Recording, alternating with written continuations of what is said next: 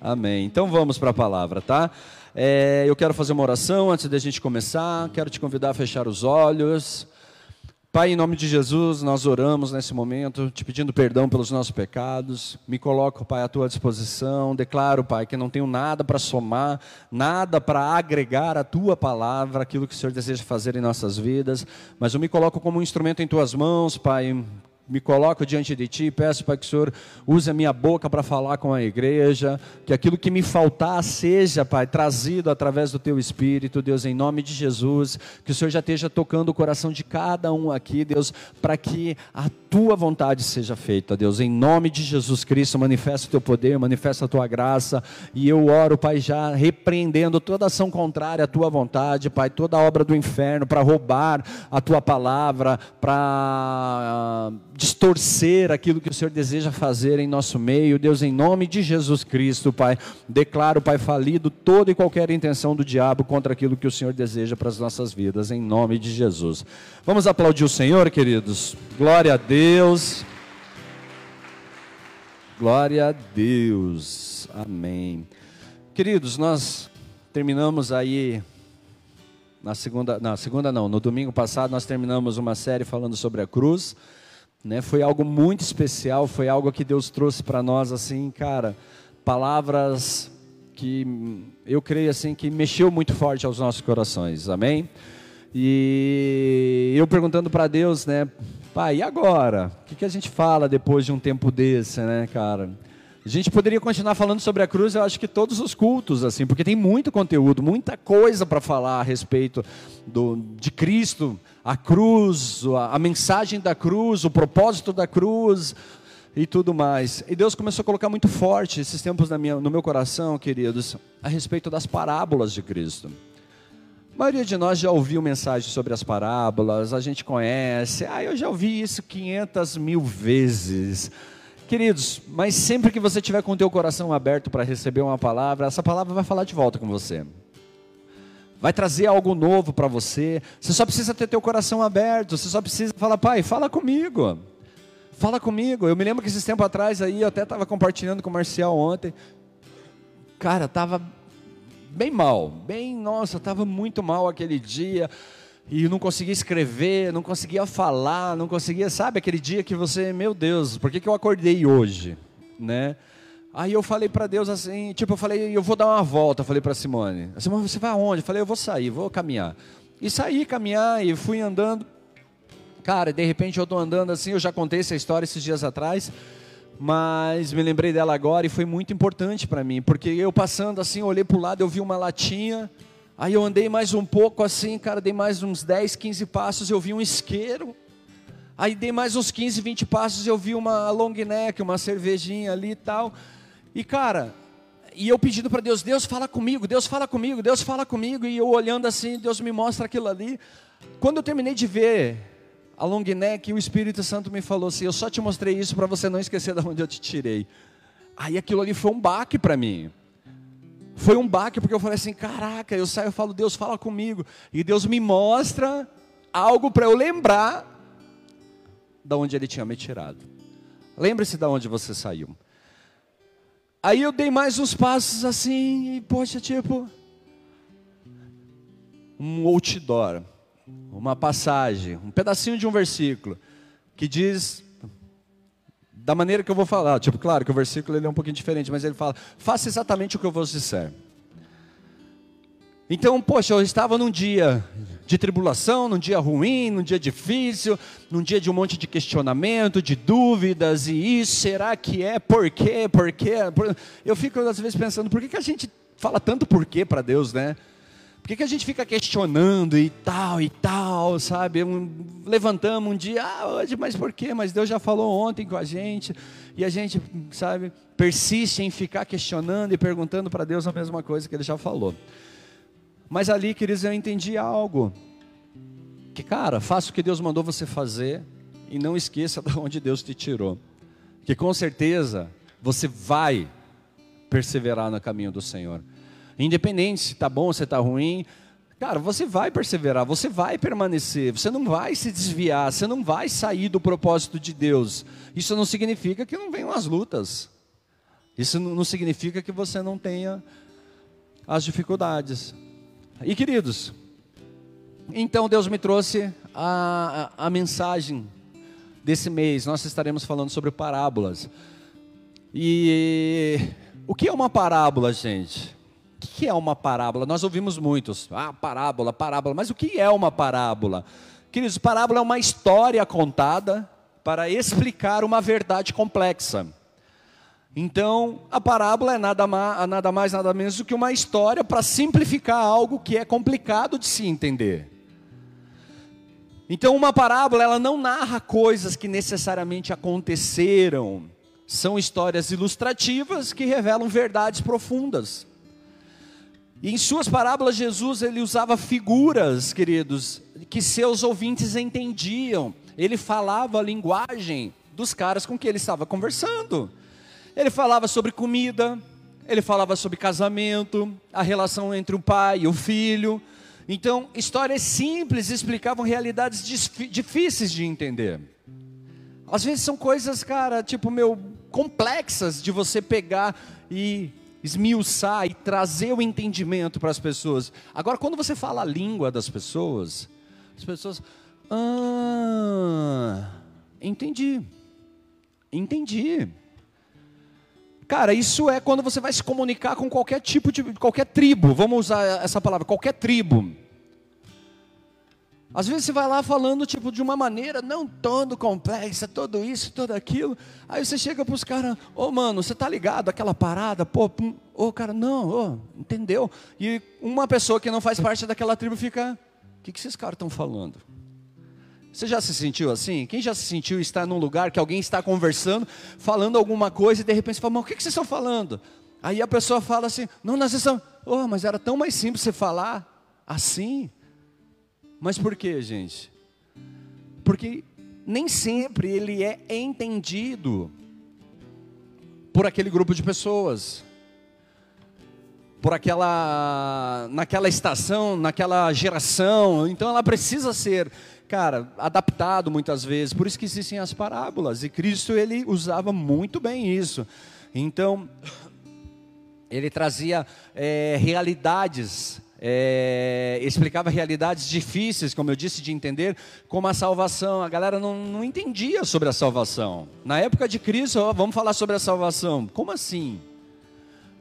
Vamos falar sobre o reino de Deus. Não, o reino, eles entendiam que o reino era aquele momento, que o Messias viria num cavalo, com uma armadura de guerra, sua espada, e vinha para derrubar o povo romano e tomar a frente é aquilo que eles estavam acostumados. E como que ele explica isso? Que o reino dele não é naquele lugar, o reino dele é nos céus.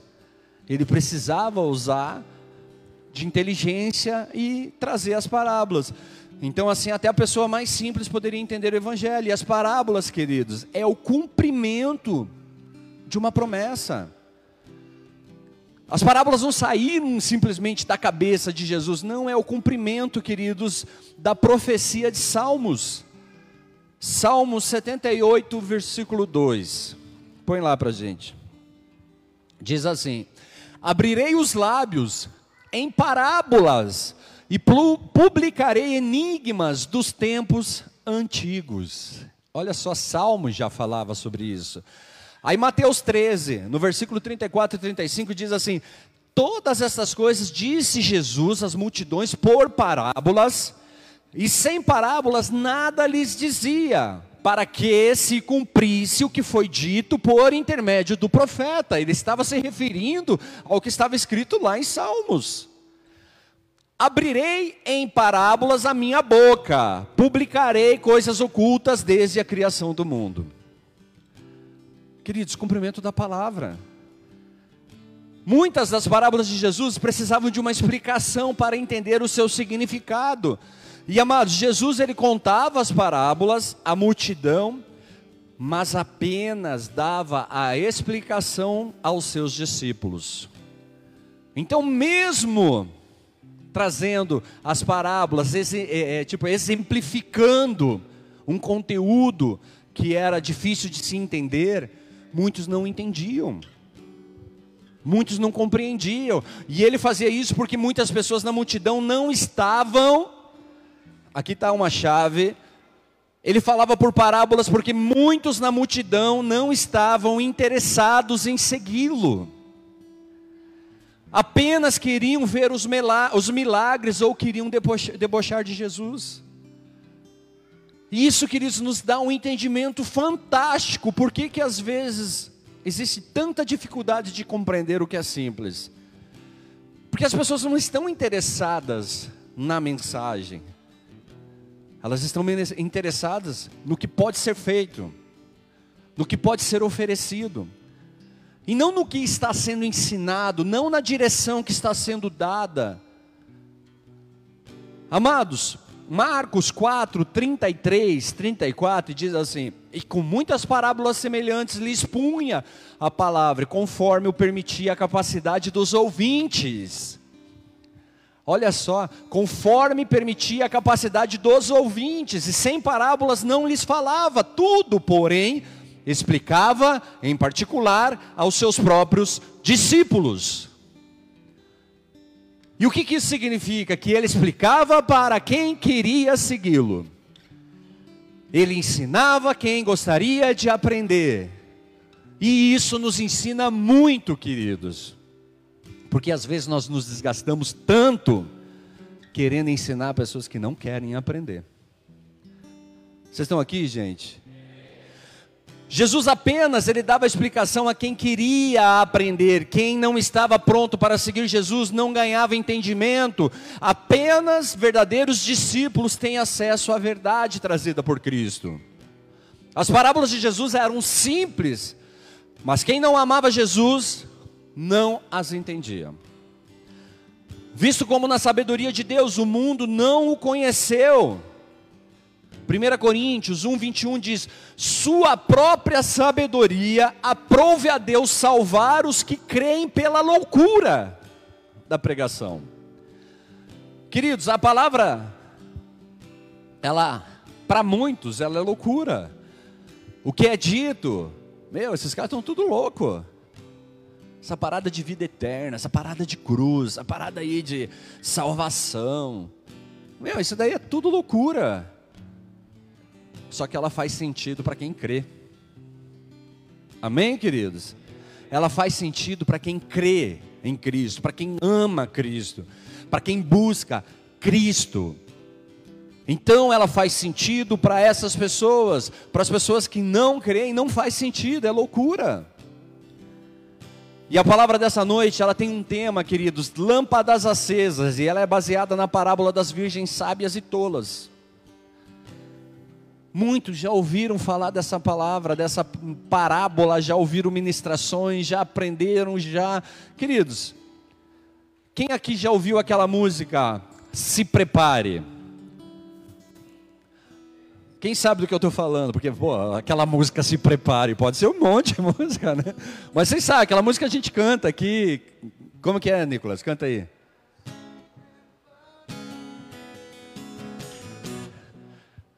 Essa mesmo. Queridos, o que, que ele está falando? Se preparem, ele está vindo. Mas o que, que os incrédulos fazem? É. Que tipo? Mas o cara que crê na palavra de Deus, ele começa a discernir isso, ele começa a entender e buscar em Cristo a direção que ele precisa para ele poder estar preparado, porque ele está vindo. Queridos, consegue ter essa visão?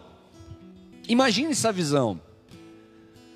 Tem um rap que eu gosto bastante e ouço muito, que é, eu não vou lembrar o nome do rap agora, mas ele conta uma história que diz assim: o cara chegou em sua casa e de repente, quando ele viu a mulher não estava lá, os filhos não estavam lá, ele ficou desesperado. Ele falou: Ué, mas cadê todo mundo? Aí ele falou: Ah, estão de brincadeira. Daí ele vai olhar em cima da cama, ele olha só vê as roupas da mulher dele. Ele corre no quarto, só tá as roupas do filho dele. Aí ele sai para a rua e falou: Será que foram para a escola? Ele chega na frente da escola, tem uma galera que está desesperado porque seus filhos sumiram. Aí ele ouve uma manchete que naquele dia milhões de crianças haviam sumido. E daí ele falou: Será? Será que o que eu achava loucura não era loucura, era verdade? Será que chegou o dia? Será que eles foram e eu fiquei? Aí ele sai desesperado para a igreja, chega na igreja, a igreja está vazia e ele fala: Meu, um monte de gente da igreja foi, e eu fiquei. Aí o pastor sai assim: Não foi só você, eu também fiquei. Imagine, gente. Aí a história continua, ele vai falando, pois é, eu fiz panelinha com a galera do louvor. A gente cantava para adorar a mim e não ao Senhor. Essa é a história da música. Por isso, queridos, que nós temos que entender o que essa parábola ela está dizendo. E não é só simples uma parábola, ah, você tem que estar ali com as suas tochas acesas, você tem que estar com o óleo ali, mas o que, que isso significa? O que, que isso representa para mim e para você? Queridos, ele está vindo, você consegue enxergar que o dia do Senhor está próximo?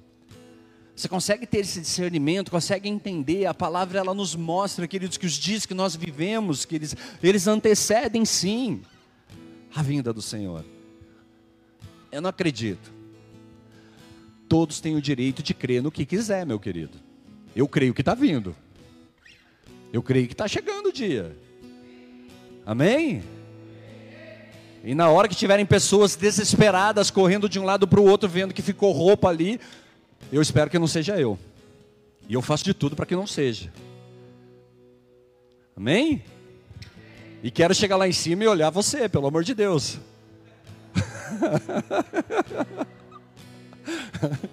Amém? Que a gente possa estar junto, né? Amém, né? Mas é individual, irmão. Eu posso carregar ela junto comigo? Não posso. Posso fazer por mim. Ela pode fazer por ela e nós fazemos juntos para que um ajude o outro para conseguir que esse propósito se realize. Mas vai que. Só que já, já é, né, queridos? Ou dá para voltar? Não dá. A gente vai entender isso aí. Mantenham suas lâmpadas acesas, pois o tempo está se aproximando. 2 Coríntios, capítulo 4, versículo 6 ao 7 diz assim: Porque Deus, que disse: "Das trevas resplandecerá a luz", ele mesmo resplandeceu em nosso coração para iluminação do conhecimento da glória de Deus na face de Cristo. Temos, porém, este tesouro em vasos de barro, para que a excelência do poder seja de Deus e não de nós.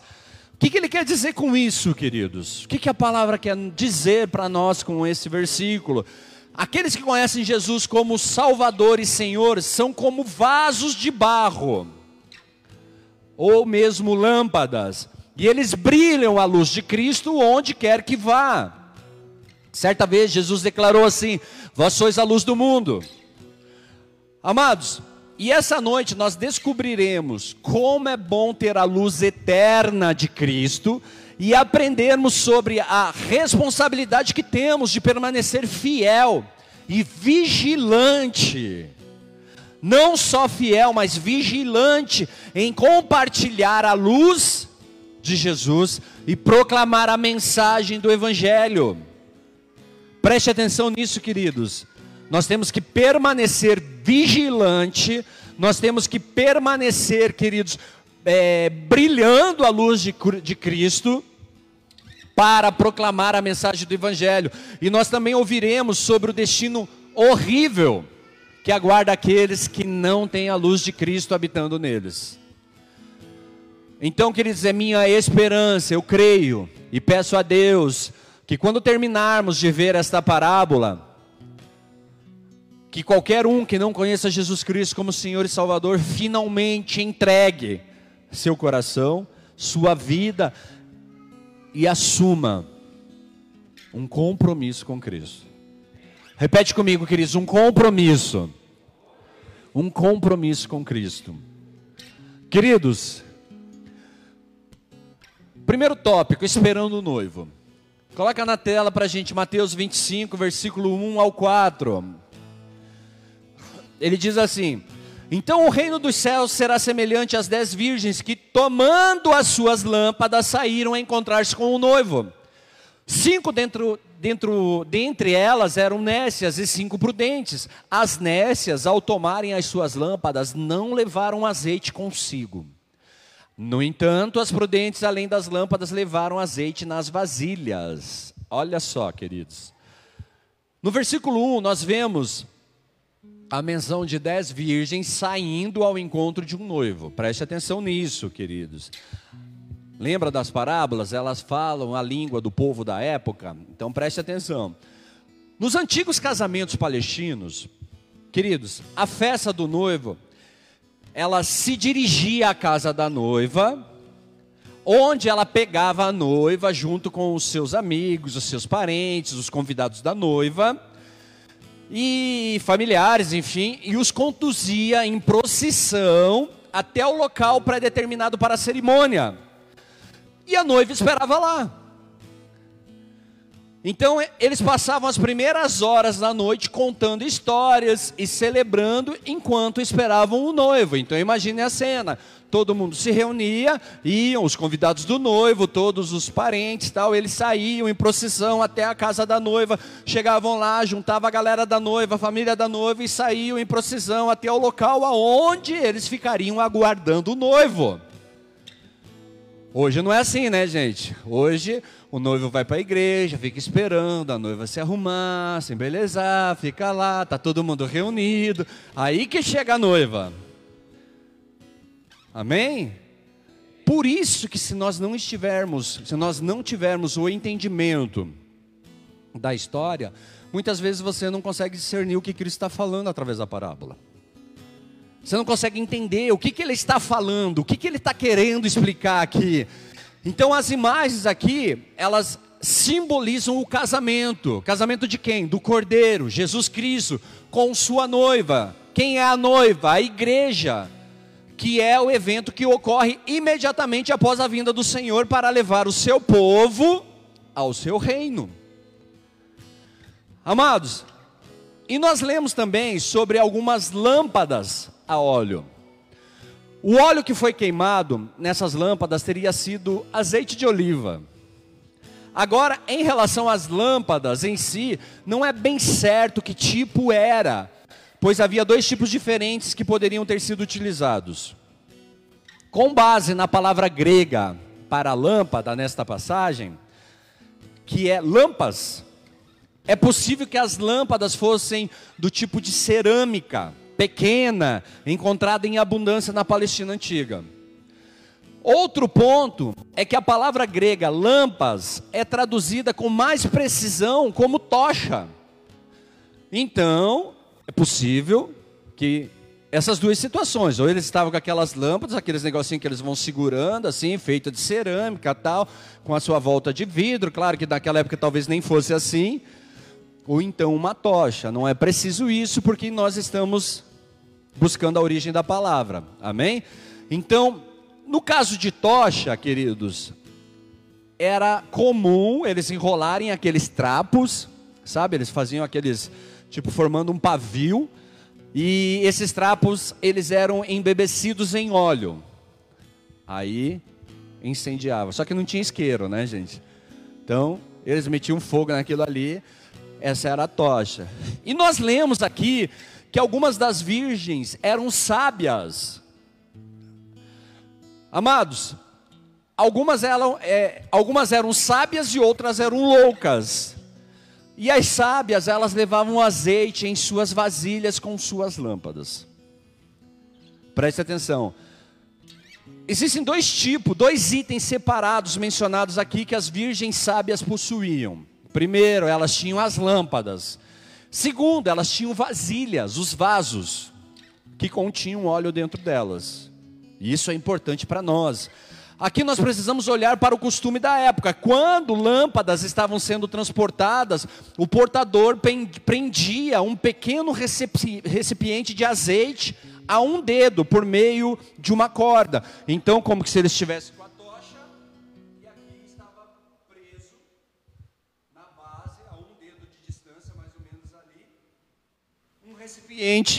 com óleo. E eles carregavam isso para quê? Então, nós vamos entender. Se a lâmpada precisasse ser reabastecida a qualquer momento, eles tinham o suprimento adequado de óleo e estava prontamente disponível. Então eles não precisavam parar ah, não posso seguir porque ficou escuro agora, e agora? Para onde que eu vou? Não, eles já estavam ali, opa, recarregava ali, pronto, seguia feliz da vida, com luz para o seu caminho, enquanto as loucas, elas só tinham a tocha, que tinha sido molhada na saída. Isso nos diz muita coisa, gente. Isso nos fala muita coisa. Muitos se enchem de óleo na saída. Muitos vêm a Deus, vêm ao Senhor, recebem do Espírito Santo de Deus. Só que eles não trabalham para permanecer isso na vida deles. E muitas vezes, queridos, lembra que nós falamos aqui, ei, ore para que a presença do Senhor seja o que mais te cause temor e pavor, a ausência da presença de Deus. Porque, queridos, não importa o caminho, importa se você tem a luz de Cristo em você. Importa se você está cheio disso e você pode seguir esse caminho, se talvez você não tenha que parar. Se essas lâmpadas eram feitas de cerâmica ou eram uma tocha, não é tão importante quanto o fato de que ambas precisavam de óleo para queimar. E o óleo nessa passagem simboliza algo espiritual, e nós vamos falar sobre o significado disso daqui um pouco. Mas antes, eu preciso entrar no segundo tópico. O noivo demorou. Então eles estavam esperando o noivo e o noivo demorou. Mateus 25, do versículo 5 ao 9, diz assim: E tardando o noivo, foram todas tomadas de sono e adormeceram. Ele está dizendo quem foi tomado de sono e adormeceu? Todas. Todas quem? Hã? As dez virgens? Sim ou não? Sim, gente, ou não? Isso significa que as sábias também? Sim ou não? As tolas também? Ele está falando todas. Então, tanto as sábias quanto as tolas, elas foram tomadas de sono e adormeceram. Mas, à meia-noite ouviu-se um grito: Eis o noivo, sai ao seu encontro. Então se levantaram todas aquelas virgens e prepararam as suas lâmpadas, e as nécias disseram às prudentes: Dai-nos do vosso azeite, porque as nossas lâmpadas estão se apagando. Mas as prudentes responderam: Não, para que não nos falte a nós e a vós outras, e diante aos que o vendem e comprai-o. Queridos, no versículo 5 nós lemos que as cinco virgens prudentes e as cinco virgens loucas dormiam enquanto esperavam a chegada do noivo. As cinco virgens sábias são exemplos do cristão vigilante que está preparado para a volta de Cristo, tendo aceitado Jesus Cristo como Senhor e Salvador. As cinco virgens insensatas representam aqueles que esperam entrar no céu por um triz. Se abrir a porta, eu corro e entro. Vai que rola ali aos 47 do segundo eu faço um gol. Elas ainda não se comprometeram com Cristo, dando a Ele seu coração e suas vidas, mas em vez disso, elas estão tentando ganhar a salvação e a entrada no reino de Deus somente por obras. Mas as obras não te levam à salvação. Entendemos que os cristãos, ou as cinco virgens sábias, devem estar vigiando e esperando o tempo todo pela volta de Jesus. Amados, elas não devem dormir no trabalho. Lemos aqui que aqueles que representam pessoas salvas por Cristo e aqueles que representam pessoas tentando ganhar entrada no reino pelas obras, ambos os grupos adormeceram. Ambos os grupos caíram no sono. E o que esse versículo poderia estar dizendo é que há um longo período de espera. Isso significa, queridos, que você vai começar a milhão, mas você tem uma caminhada, e existe um processo, tirar aqui, ó. Existe um processo, voltou, beleza. Eu tinha saído o retorno, mas voltou. Existe um processo, e nesse processo provavelmente você vai cansar. Nesse processo, provavelmente, queridos, vai vir o sono, vai vir a vontade de dormir. Mas é necessário que você esteja vigilante. Gente, está saindo o meu retorno aqui, gente. Estou sem retorno. Som, aí. Som. Então, assim, queridos, algumas virgens sábias decidiram relaxar e baixar a guarda por um pouco. E elas estavam dormindo quando o noivo apareceu. Mas elas eram sábias, elas estavam preparadas, elas tinham as suas lâmpadas, elas tinham o seu óleo, porém elas estavam dormindo. E as outras, elas eram insensatas, elas estavam dormindo, elas só tinham a tocha, que significa a obra nesse sentido aqui agora, mas elas não tinham óleo. Então, elas não tinham o que iria ajudá-las a permanecer e seguir, queridos. E se nós não formos cuidadosos, então nós, como crentes, podemos ficar muito relaxados em nossa salvação. Podemos ficar tão focados em ir para o céu que não que, que nos esquecemos das almas ao nosso redor que não conseguirão chegar lá. Lembra que nós somos a luz, queridos.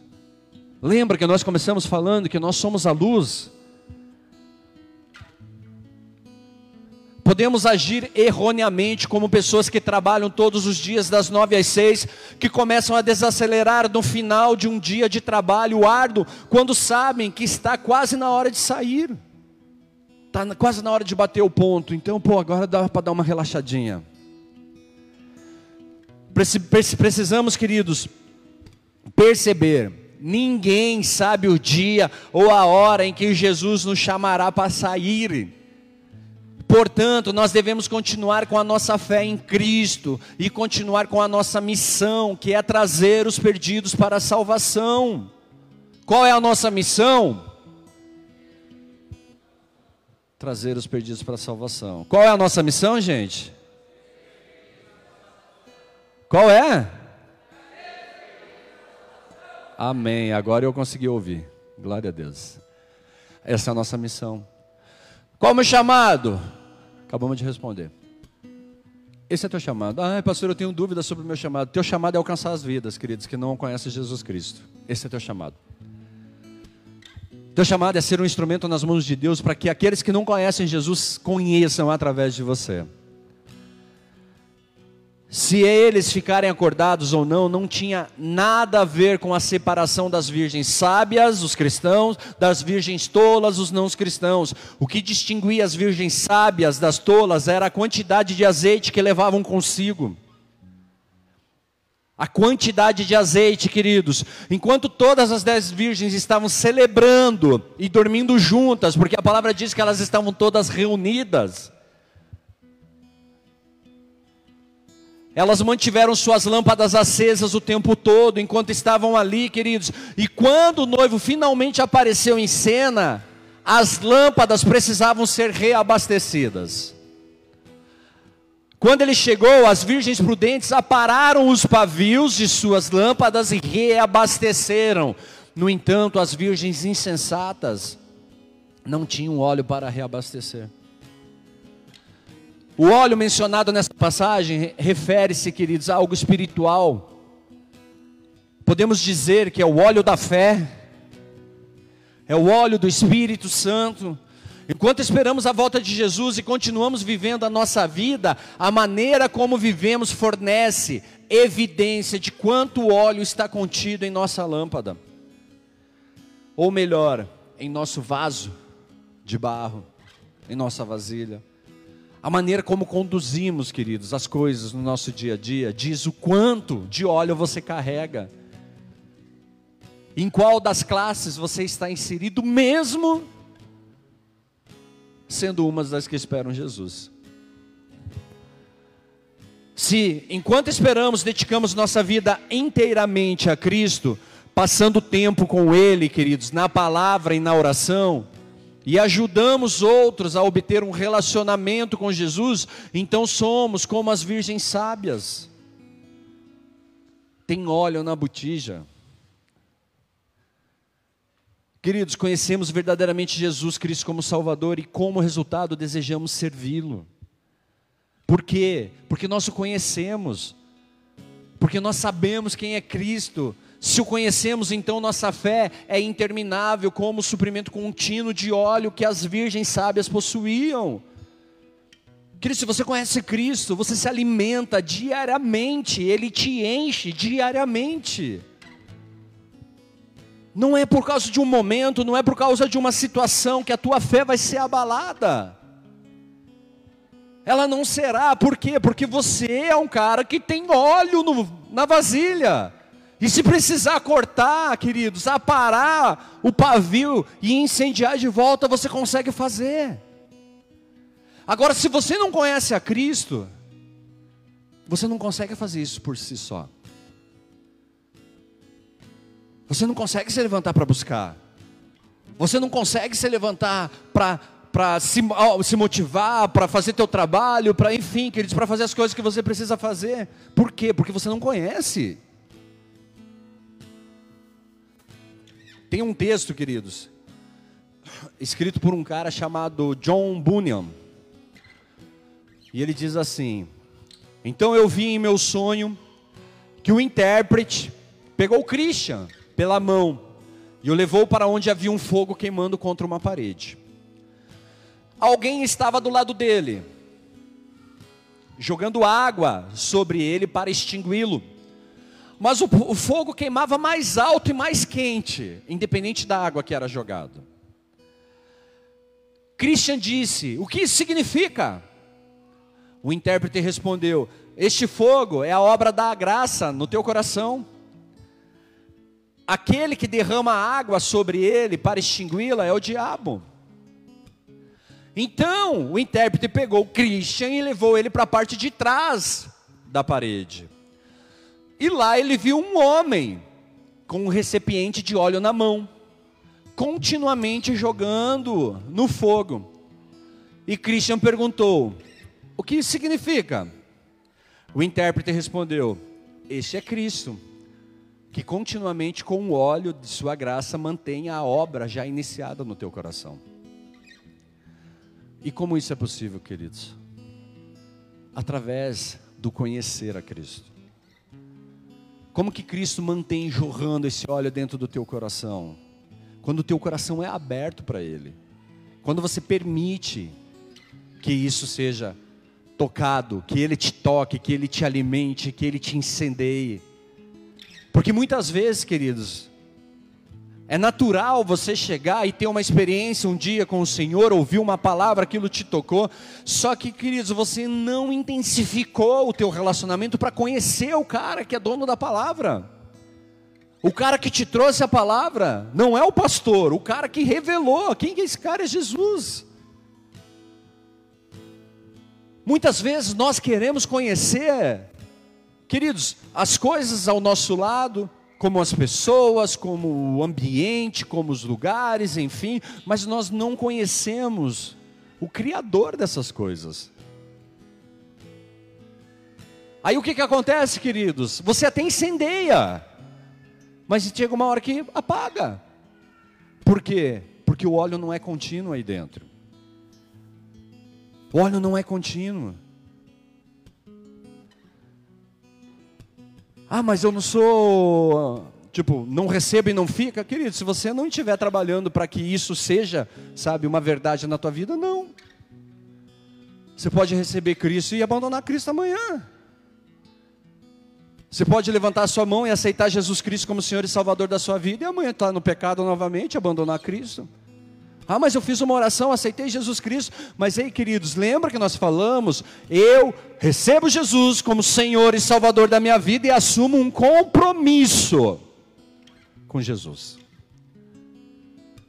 E um compromisso me leva a ser vigilante, me leva a ser cuidadoso, para estar preparado para a hora do noivo. Queridos, se conhecemos Jesus como Senhor e Salvador, Ele derrama o óleo da graça em nossos corações. As virgens loucas eram aquelas que não conheciam a Cristo. Sem Ele, seu óleo não poderia ser reabastecido. Suas lâmpadas pareciam apenas queimar para o Senhor. Queridos, veja, há crentes genuínos e aqueles que apenas parecem genuínos. Ambos alegam ser seguidores de Cristo. Mas o que exatamente, queridos, é exatamente quem ou o que é um crente genuíno? O que, que significa? Eu preciso, tipo, cara, tem um parâmetro para medir isso? A realidade é, queridos, que uma pessoa que deseja realmente viver algo com Cristo, é alguém que acredita que Jesus Cristo é o Filho de Deus, que veio à terra, que morreu na cruz por nossos pecados e que ressuscitou da sepultura vitoriosa sobre o pecado, sobre a morte. Então ele dedica a sua vida a Cristo, muitas vezes fazendo inúmeros sacrifícios, porque vai ter. Aquela pessoa, queridos, que o não genuíno, podemos colocar assim, ele parece ser fiel. Eles se chamarão cristãos para impressionar e para citar uma falsa sensação de santidade. Mas é uma falsa sensação, queridos, uma falsa sensação de segurança eterna. E amados, eles até irão na igreja uma vez por semana, ou talvez nos feriados, no entanto, eles não confiam em Jesus como Salvador e Senhor, e raramente servirão a Cristo em Sua obra. Olhando para Jesus, se o confessarmos, se o confessarmos como Salvador, como Senhor, e entregarmos as nossas vidas a Ele, então teremos fé genuína nele, queridos. E essa fé não será extinta quando, extinta quando Ele chegar para nos levar para casa. Mas eu preciso olhar para Cristo, eu preciso recebê-lo como Senhor, eu preciso recebê-lo como Salvador, eu preciso ter esse compromisso com Ele, queridos. Se apenas parecermos crentes, ou se apenas parecemos conhecer a Cristo, então nossa chama ela será apagada. Quando o Senhor retornar para separar infiéis daqueles que são verdadeiros cristãos, ou aqueles que seguem a Cristo, queridos, por meio de Jesus Cristo temos um suprimento contínuo do óleo da fé, é através dele. É através desse relacionamento, é através dessa intimidade, é através dessa busca, porque muitas vezes você vai olhar para as coisas e você vai falar assim, cara, eu não consigo enxergar. Mas amados, a fé, para a fé você não precisa enxergar, você só precisa crer que existe. Você não precisa tocar, querido, você só precisa saber que Ele está lá. Você não precisa sentir, queridos, você só precisa crer que Ele já fez a obra na sua vida. Você precisa acreditar, mas você precisa intensificar esse relacionamento para que esse óleo da fé esteja queimando continuamente dentro de você. Porque senão, queridos, você é daquele que estava assim na celebração, mas dormiu. E chegou a hora que, olha lá o noivo. Nossa, mas eu não tenho mais óleo, e agora? Versículo 8, nós observamos como as cinco virgens loucas pediram às cinco virgens prudentes que lhe desse um pouco do seu azeite. Quando Jesus voltar, queridos, então aqueles que não o conhecem estarão desesperados por um pouco de óleo ou melhor, estarão tentando descobrir como conhecê-lo o mais rápido possível. E como observamos no versículo 9, coloca para a gente de novo o versículo 9.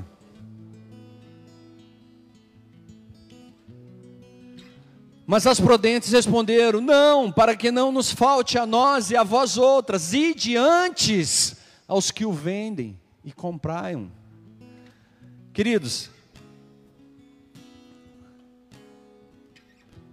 Tem gente que vai ser desesperada para ir buscar. Onde que eu posso comprar? Onde que eu posso me alimentar? Onde que eu posso conhecê-lo? Aonde que eu posso fazer então com que isso incendeie dentro de mim? A gente chega no terceiro tópico que diz assim: algumas pessoas elas não estavam prontas.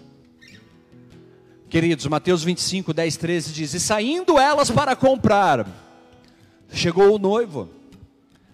E as que estavam apercebidas entraram com ele para as bodas. E fechou-se a porta. Mais tarde chegaram as virgens nécias, clamando: Senhor, Senhor, abre-nos a porta. Mas ele respondeu: Em verdade vos digo que não vos conheço, vigiai, porque não sabeis o dia nem a hora. Queridos, podemos interpretar a partir do versículo 10 que antes das virgens loucas ou não cristãos serem capazes de aceitar a Cristo, que ele entrou em cena, a fonte do óleo sustentador que conduz à vida eterna, ela é encontrada em Cristo. Mas uma vez que ele retorna, é tarde demais para obter o óleo. Então nós podemos obter o óleo quando? Agora. Agora é o tempo do óleo, de obter o óleo, de obter a fé. Depois que ele voltar, que, olha o noivo, aí eu vou sair buscar. Talvez nem role mais. Nem dê tempo, queridos. Quando Jesus voltar, para trazer seu povo para casa, se um indivíduo não o conhece como Salvador e Senhor, então será tarde demais. Não terá mais condições de conhecê-lo. Algumas pessoas pensam que viverão a vida inteira para si mesmas, até ficarem velhas, e então confessarão a Jesus Cristo. Mas o que acontece é que se uma pessoa morre antes de confessá-lo, queridos, não conhecerá. O que acontece é que elas serão excluídas do grande casamento e assim excluídos de entrar no reino dos céus. A porta será fechada para sempre e nunca mais se abrirá. Não terá uma terceira vinda. Não terá uma nova oportunidade. A oportunidade é hoje, queridos, é agora, é nesse tempo. É agora, é para já. Quando Jesus disse vigiai, portanto, o que ele queria dizer era estar preparado, conhecendo como Senhor e Salvador. O que ele quer dizer, esteja preparado, me conheça, receba-me, abra seu coração, porque depois, queridos, não teremos tempo para isso. Para terminar, queridos, a mensagem principal que nós vimos nessa parábola é que precisamos estar espiritualmente preparados para o dia que Jesus voltar, para trazer o seu povo para casa.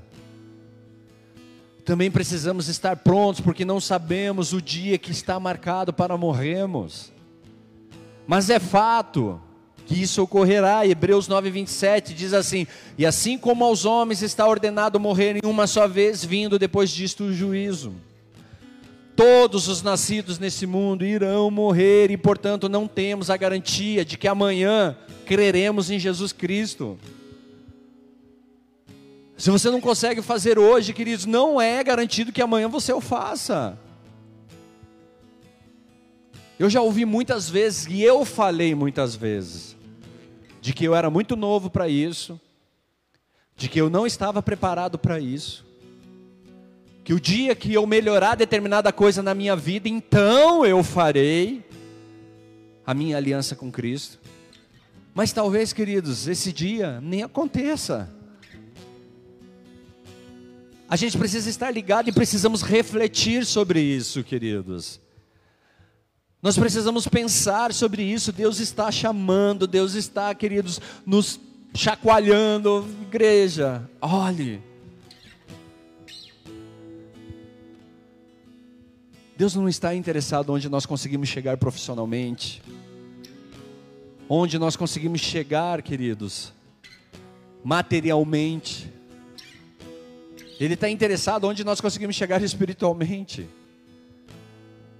Se existe luz em nós, se existe, queridos, a luz de Cristo em nós, Ele está preocupado, queridos, com as vidas que não o conhecem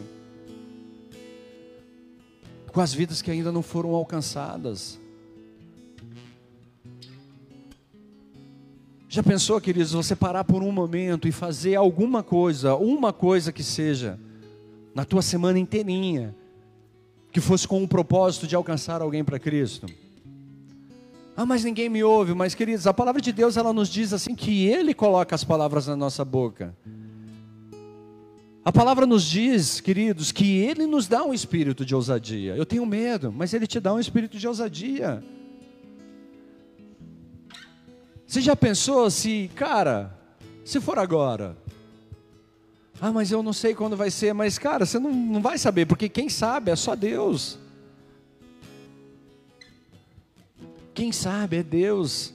Agora a questão é: nós estamos preparados para isso, queridos? Se fosse agora, nós estaríamos preparados para isso? Nós temos a certeza de que nós seremos salvos ou não? Ah, eu não busco salvação. Tudo bem, é uma decisão. É uma escolha também, queridos. Mas a nossa vida ela precisa cumprir o propósito, e o propósito é sim, queridos, levar esse evangelho até os confins do mundo. Para que esse evangelho seja pregado, queridos, para todas as nações, para todas as tribos, para todos os povos. Esse é o nosso chamado, nós pregarmos o evangelho de Cristo. Não é querer ensinar Deus de como ele tem que fazer o trabalho dele. Não é querer mostrar para Deus como eu mereço ou como eu não mereço, como eu sou bom ou como eu não sou bom. É simplesmente fazer Cristo ser conhecido, queridos, e dar a oportunidade a quem não conhece conhecê-lo. Muitas vezes nós colocamos os obstáculos na nossa caminhada com Cristo. Nós inventamos um monte de cenários para que as coisas com Cristo possam acontecer. Ah, eu só vou fazer isso se Deus se manifestar de tal maneira. Então você está atrás dos sinais. Muitas vezes, queridos, eu ouvi questionamentos sobre dízimos e ofertas, porque só se eu estiver assim para fazer. Ei, queridos, não é uma questão de como você está, é o que você quer fazer. É como está teu coração, a intenção do teu coração. Ir ou não ir é uma questão do teu coração, da intenção do teu coração. Fazer o bem, fazer o mal é uma intenção do coração. Se relacionar com Cristo ou não também é uma intenção buscá-lo ou não buscá-lo. Quantas pessoas, queridos, que não vêm no culto de domingo porque hoje não estão bem? Mas eu não preciso estar bem para procurar Cristo, eu preciso procurar Cristo. Independente se eu estou bem, se eu estou mal, eu preciso procurar Cristo, porque é Ele que me supre. É Ele que me sustenta, é Ele que me traz as respostas, é Ele que me fortalece. É Ele que me ajuda, é Ele que pode, queridos, resolver alguma coisa na minha vida. Sabe, queridos, a gente chuta o balde com o Senhor várias vezes porque as coisas não saíram do jeito que nós esperávamos. Mas nós não fazemos a mesma coisa no nosso trabalho. Nós não fazemos a mesma coisa, queridos, em situações que nos convém, que nos interessa. Mesmo você tendo problema no trabalho, você não chuta o balde no trabalho porque você não está feliz com o trabalho. Se você tiver uma responsabilidade, você não chuta, você vai seguir. Por quê? Porque tem pessoas que dependem de você. E o Evangelho de Cristo é também assim, queridos. Tem pessoas que dependem de você, pessoas que precisam ouvir você, pessoas que precisam que você se levante, que você se posicione, que você vá lá. Vem cá, eu quero te falar uma coisa. Vem cá, eu quero orar por você. Vem cá, eu quero te apresentar uma palavra. Queridos, servir a Cristo é muito mais do que nós fazemos aqui dentro da igreja. Estar preparado é muito mais do que vir ao culto. Servir a Cristo, queridos, é dar a oportunidade para alguém lá fora recebê-lo. É se permitir ser um instrumento para que alguém que não conhece Cristo conheça. Uma criança, um adolescente, um jovem. Queridos, isso faz a diferença na vida de alguém. Se fizer a diferença na vida de alguém, queridos, amados, você está sendo suprido com óleo. Se você está sendo um instrumento, queridos, para levar o evangelho na vida de alguém, você está sendo suprido com óleo, porque não importa a tribulação, não importa a dificuldade, você está sendo suprido com óleo. Essa semana nós tivemos a oportunidade de ir duas vezes, queridos, na escola para falar para adolescentes. Fui na terça-feira e fui na, na, na, na quinta-feira, na quinta, na quarta, não lembro. Mas foi algo maravilhoso, queridos. Maravilhoso você ir lá e falar algo, cara, e você vê que pessoas são tocadas, e detalhe, adolescentes, crianças. Eu fui para lá na terça-feira e fiz uma oração, Senhor, se um desses meninos me ouvir, valeu a pena eu sair da minha casa e vim até aqui para falar. Aí no final, queridos, o menino sai chorando do meio daquela galera assim e fala: era para mim, era para mim. E eu assim, como assim? Era para mim o que você estava falando. Aí eu falei, mas o que está acontecendo? Aí ele contou a história dele, passando por uma luta dentro de casa, vivendo a questão da separação dos pais. Uma criança que até então, queridos, vive ali com seu pai, sua mãe, de repente, pô, se separam. Para o pai e para a mãe é difícil? Sim, irmãos. Agora para o filho, como esse filho fica? Filho, pense, vai ser melhor para todo mundo. Não vai, irmão. Não vai ser melhor para todo mundo. Há consequências, há dores, há frustrações, há feridas, há um monte de coisa que é gerado no coração dessa criança. E nós temos que saber trabalhar com isso, nós temos que saber cuidar disso, mas eu e você precisamos ser um instrumento nas mãos de Deus, porque o que eu fui fazer para aquele menino quiser levar esperança. Eu não posso mudar a realidade dele, mas eu posso falar, eu sei quem pode. Eu conheço o cara que pode. Eu conheço o cara que pode mudar essa realidade fazer a sua vida ser diferente.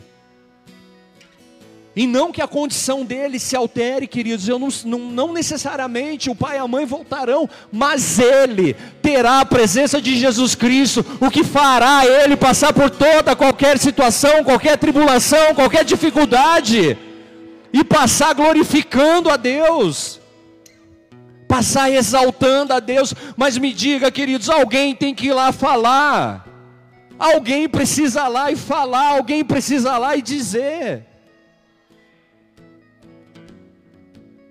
E Deus, Ele não nos colocou nessa cidade, queridos, para simplesmente fazermos culto de quinta e domingo. Nós não trazemos cursos para dentro da igreja para encher a tua agenda, meu querido.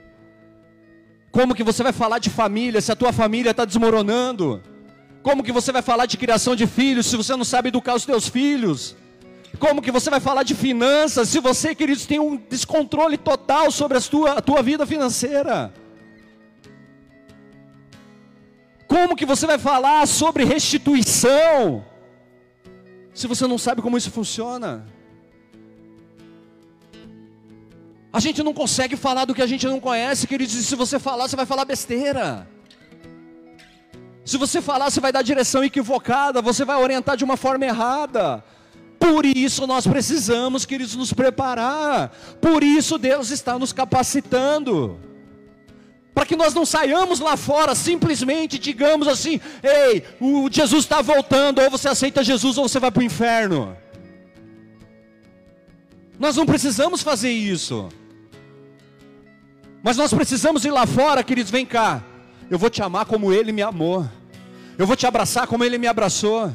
Eu vou te aceitar como Ele me aceitou. Eu vou te perdoar como Ele me perdoou. Eu vou te ajudar, vou te pegar pela mão assim como Ele fez comigo. É isso, queridos, que eu e você precisamos entender. É esse o evangelho que Cristo nos ensina, é isso que ele diz quando ele fala assim: estejam preparados, estejam prontos, mas enquanto me esperam a minha vinda, tragam o máximo de pessoas para Cristo. Queridos, se essas cadeiras estão vazias é porque nós não estamos fazendo o nosso trabalho. Se essas cadeiras estão vazias, e não é um responsável, não é o pastor responsável, somos todos nós, porque todos nós, queridos, somos essa congregação. Todos nós somos essa denominação. Não é a responsabilidade de uma pessoa, é de todos nós. Então todos nós temos responsabilidade nisso, todos nós, queridos, estamos dormindo igual as dez virgens. E o noivo vai chegar, e quando o noivo chegar, você pode até ter, queridos, óleo por teu, para tua lâmpada. Mas e aqueles que ficaram? E aqueles que não puderam ouvir a palavra porque a gente não chegou? E aqueles que estão aí, queridos, nas vielas, nas bocas. Deus deu um dom para cada um de nós, queridos. Para cada um de nós, nós temos um talento. Para cada um de nós, queridos, nós temos condições. Ah, mas eu estou muito cansado, queridos. Essa é uma palavra que você precisaria rever, porque cansado você sempre vai estar. Sempre vai estar cansado para levantar cedo para ir trabalhar, sempre vai estar cansado para levantar para ir para uma academia, sempre vai estar cansado para estudar. Mas se você não fizer algo, queridos, ninguém vai fazer por você. Se você não se levantar e não se posicionar, ninguém vai fazer. Ou você pode simplesmente escolher, ah, deixa, deixa que aconteça, simplesmente aconteça do jeito que tem que ser. Não permita fazer isso, não permita viver isso. Não deixe a vida ser assim com você. Você pode viver uma vida com propósito, queridos. Você pode ser relevante numa geração. Você pode deixar um legado para uma pessoa, para duas pessoas, para uma multidão de pessoas. Que importe, queridos, que você chegue no final. Eu combati um bom combate, eu completei a carreira, eu guardei a fé. Porque esse é o propósito, queridos. Você chegar lá e, e ter a certeza de que você fez o que você tinha que fazer de que você cumpriu cada etapa daquela que você foi chamado para fazer. Isso é estar no centro da vontade de Deus, queridos. Isso é viver a vontade de Deus, é viver os planos de Deus, os projetos de Deus. Se permita, se permita ser um instrumento nas mãos de Deus. Pastor, eu tenho vontade de pregar. Você não precisa do altar para pregar, meu queridos. A praça está ali, meu irmão. Os sinais estão ali. Os bares estão por aí. Está aqui, queridos. Você pode pregar, você pode falar do Evangelho, você pode levar a palavra de Deus a todos os cantos dessa cidade, das cidades vizinhas. Você pode ser um instrumento nas mãos de Deus. Deixa Deus te usar. Deixa Deus te usar. Foge dessas mentiras que são colocadas pelo diabo, que ficam tentando jogar água para apagar o fogo. Fala para Jesus, Jesus me incendeia, me incendeia. Coloca mais óleo sobre essa fogueira, coloca mais óleo sobre essa fogueira para que a chama suba, para que a chama arda aqui dentro de mim, para que eu tenha vontade, para que eu tenha desejo de alcançar amor pelas vidas, amor pelos perdidos.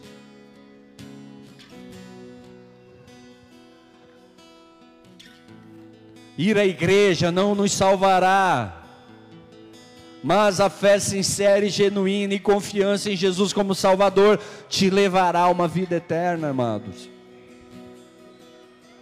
Se você é alguém aqui essa noite que não conhece Jesus, então eu quero te incentivar a olhar para Cristo. Eu quero te incentivar a ouvir ao Senhor, a ouvir o que Ele está dizendo e recebê-lo como Senhor e Salvador da sua vida. E se permitir, querido, ser luz. Se permitir ser a luz aonde você estiver. Deixa Deus colocar as mãos sobre você. Deixa Deus usar a sua boca. Deixa Deus usar o dom, o talento que Ele colocou sobre a sua vida. Eu quero fazer uma oração. Se você não conhece Cristo, se você não entrega, não fez uma oração ainda, entregando a sua vida a Cristo, e você deseja fazer isso, não, eu quero, eu desejo entregar a minha vida a Jesus Cristo. Eu reconheço que Ele é o Filho de Deus. Eu sei que Ele morreu naquela cruz por mim. E eu quero. Eu quero ter uma vida com Ele. Eu quero ter um relacionamento com Ele. Se esse é o desejo do teu coração, eu quero te convidar a repetir uma oração que diz assim: com os teus olhos fechados, Senhor Jesus, Senhor Jesus, eu te peço perdão eu te peço perdão pelos meus pecados. pelos meus pecados. Eu creio que tu és o Filho de Deus Eu creio que tu és o Filho de Deus e o Senhor morreu na cruz por mim. e o Senhor morreu na cruz por mim. Essa noite Essa noite eu decido eu decido por conhecê-lo por conhecer intimamente. Eu declaro Eu declaro que tu és que tu és o Senhor, o Senhor, o Salvador Salvador da minha da vida. minha vida. Me ajuda Me ajuda a viver a viver a tua vontade. a tua vontade. Amém. Pai, em nome de Jesus, eu quero te agradecer, Pai, pela vida, Pai, de cada um que faz essa oração nessa noite, Deus. Em nome de Jesus Cristo, Pai, que o Senhor possa nos guiar, nos orientar, que o Senhor possa ministrar, Pai, os nossos corações, para que a tua vontade seja feita sobre a vida de cada um aqui essa noite, Deus. Em nome de Jesus Cristo, Pai, que nós tenhamos entendimento do momento em que vivemos. Dai-nos espírito de ousadia, dai-nos espírito de intrepidez, dai-nos, Pai, a capacitação através do Teu Espírito, para que venhamos viver a Tua vontade, Deus. Independente, Pai, das circunstâncias. Ajuda-nos, Deus, a, a crescer em fé, a desenvolver, Pai, aquilo, o talento, o dom que o Senhor colocou sobre as nossas vidas. Em nome de Jesus Cristo. Em nome de Jesus. Queridos, eu quero te convidar, se possível, se colocar em pé e adorar o Senhor. Comece a falar com Ele, queridos. Comece a orar e colocar diante de Deus o que precisa ser colocado. Eu quero te convidar a adorar, queridos, e a adoração ela é individual. Não dependa de alguém para adorar, não dependa de uma circunstância para adorar. Peça para Ele queimar dentro de você o fogo dele, o Espírito Santo soprando sobre você. Peça para Ele te dar uma experiência, peça para Ele falar ao teu coração. Peça para Ele dizer a você a vontade dEle. Mas, queridos, a palavra nos ensina que se nós buscarmos, Ele nos responderá. Se nós pedirmos, Ele dará. Mas a igreja ela precisa aprender a buscar, a pedir, a falar com Jesus, a clamar pela presença dEle, a clamar pela manifestação de poder e de graça do Senhor sobre as nossas vidas. Fale com Cristo, queridos. Chama a presença dele sobre você. Ore. Adore, se quebrante diante dele. Mas não espere que algo diferente aconteça. Faça você algo diferente para ele. Ofereça você algo diferente para o Senhor, queridos. Deixa Deus falar com você. Os passos do leão da tribo de Judá. Ouço os passos do leão da tribo de Judá. Ouço os passos do leão da tribo de Judá. Ouço os passos do leão. Ele está fazendo algo novo, por isso nós cantaremos. Ele está fazendo algo novo, por isso nós cantaremos. Ele está fazendo algo novo, por isso nós cantaremos. Ele está fazendo algo novo, por isso nós cantaremos. Se prepare, Ele está vindo. Se prepare, Está vindo. Ele não é mais um bebê na manjedoura. Ele não está pregado na cruz, não está morto, ele está vivo. E no céu não ficará para sempre. Ele não é mais um bebê na manjedoura. Ele não está pregado na cruz, não está morto, ele está vivo. E no céu não ficará para sempre. Ele não é mais um bebê na manjedoura. Ele não está pregado na cruz, não está morto, ele está vivo. E no céu não ficará para sempre. Ele não é mais um bebê na manjedoura. Não está morto, ele está vivo e no céu não ficará para sempre. Se prepare, ele está vindo. Se prepare, ele está vindo.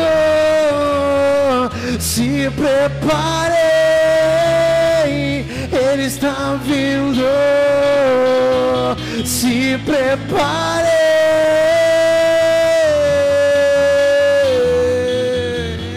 se prepare. Ele está vindo, ele está vindo. E prepare.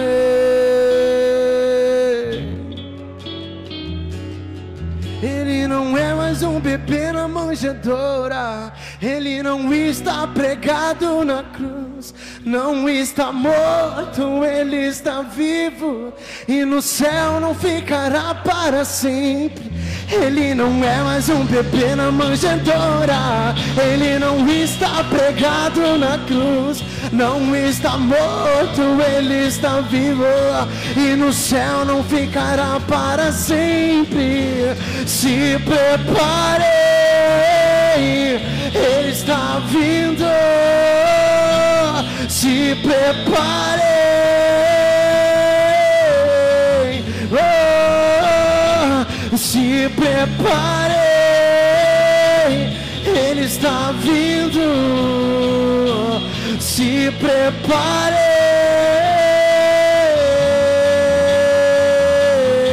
Ele não é mais um bebê na manjedoura. Ele não está pregado na cruz. Não está morto, ele está vivo. E no céu não ficará para sempre. Ele não é mais um bebê na manjedoura. Ele não está pregado na cruz. Não está morto, ele está vivo. E no céu não ficará para sempre. Amém, Se amém, amém.